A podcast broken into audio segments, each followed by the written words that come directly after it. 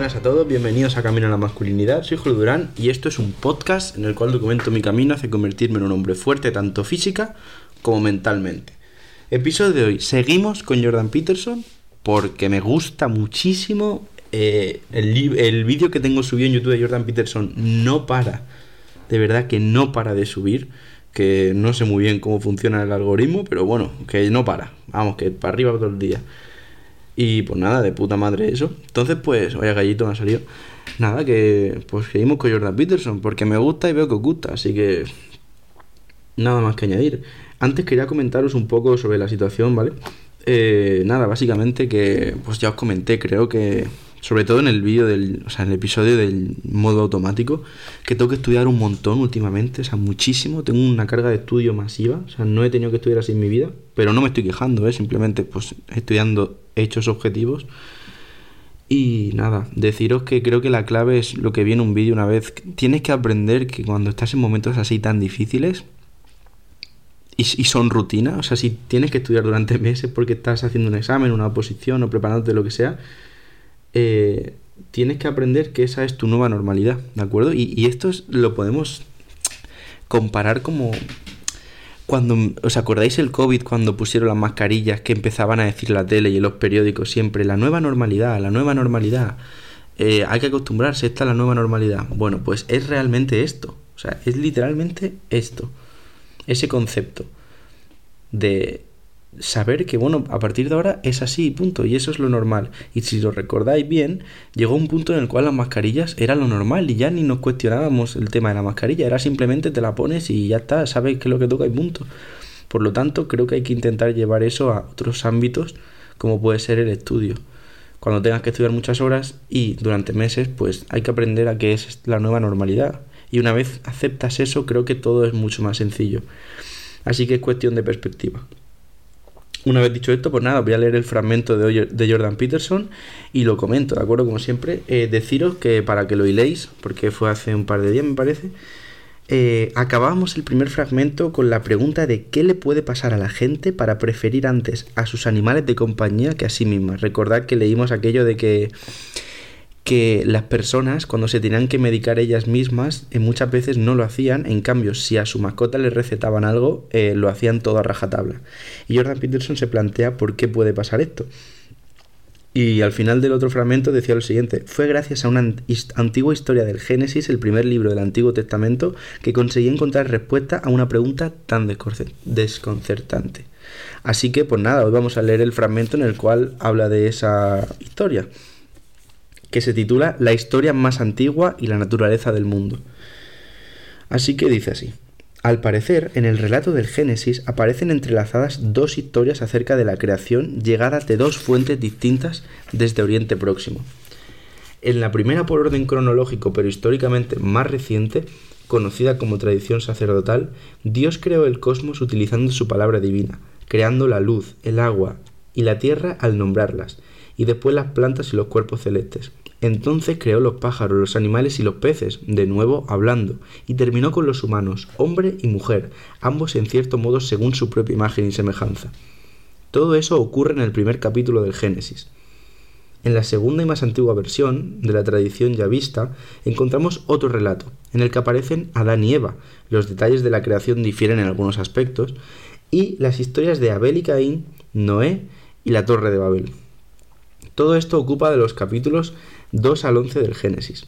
Para entender el primer capítulo del Génesis, el de la tradición sacerdotal, con su insistencia en la palabra como fuerza creativa fundamental, en primer lugar hay que recordar algunos supuestos esenciales de la antigüedad, que resultan notablemente distintos tanto en su carácter como en su intención de los supuestos científicos, muy recientes históricamente. Las verdades científicas se explicitaron hace apenas 500 años con las obras de Francis Bacon, o Bacon, perdonar, eh, René Descartes e Isaac Newton. Fuera como fuese que nuestros antecesores contemplaban el mundo hasta entonces, no era a través del prisma de la ciencia, igual que hasta entonces no habían podido observar el cielo a través de la lente de un telescopio. Puesto que ahora somos tan científicos y tan determinadamente materialistas, nos cuesta mucho incluso comprender que puedan existir otras formas de ver el mundo, que de hecho existen.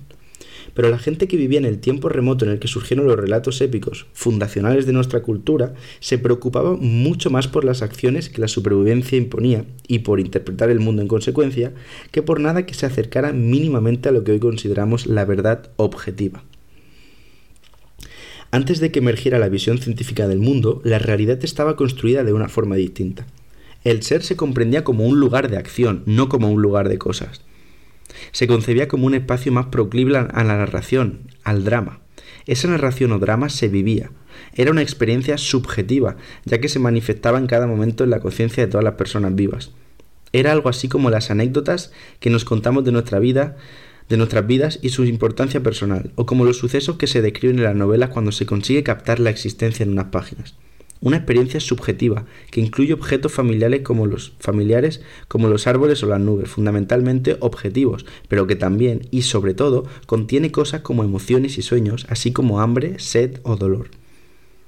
Son estas cosas, experimentadas personalmente, las que constituyen los elementos fundamentales de la vida desde la perspectiva arcaica y dramática. Se trata, pues, de elementos que ni siquiera la mente moderna, con su reduccionismo materialista, es capaz de reducir fácilmente a algo imparcial y objetivo. Pongamos como ejemplo el dolor, el dolor subjetivo. Es algo tan real que ningún argumento puede cuestionarlo. Todo el mundo se comporta como si su dolor fuera real, básica y fundamentalmente real. El dolor, el dolor cuenta más que la materia, y por eso, en mi opinión, que tantas tradiciones del mundo consideran que el dolor consustancial a la existencia es la verdad irreducible del ser.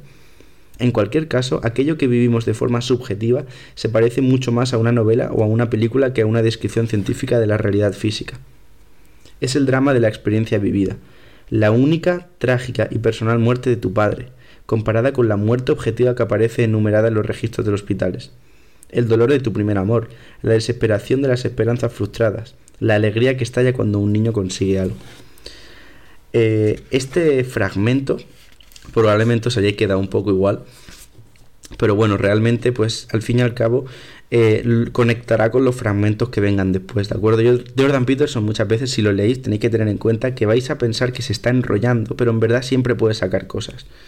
Aquí de este fragmento, pues nada, nos menciona el tema de la creación, y con la idea que yo me quedo es que mm, realmente no todo es, a lo mejor, aburrido. Más que aburrido, si os fijáis, habla de cómo antiguamente pues el mundo se veía de, de otra forma, ¿no? Y ahora es todo científico, todo tiene que ser tal cual. Entonces, eh, este fragmento, pese a que es un poco extraño de entender, yo tampoco le daría mucha importancia, tampoco me rayaría ahora en descifrar qué quiere decirnos Jordan Peterson. Pero bueno, nos viene a decir básicamente, yo creo, desde mi punto de vista, que las emociones están ahí. ¿De acuerdo? Que las emociones existen.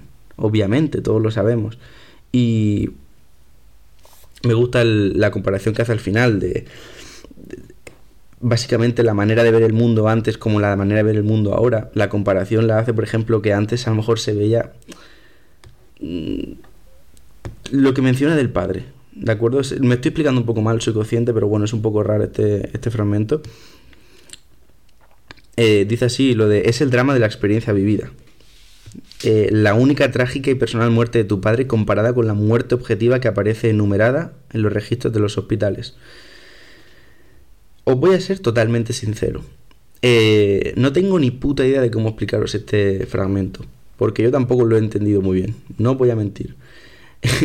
Tendría que haber dicho lo primero eso. Pero bueno, si habéis llegado hasta aquí, pues espero que me comprendáis, porque al fin y al cabo tengo 20 años, no tengo ni puta idea de la vida y este fragmento no lo entendí muy bien.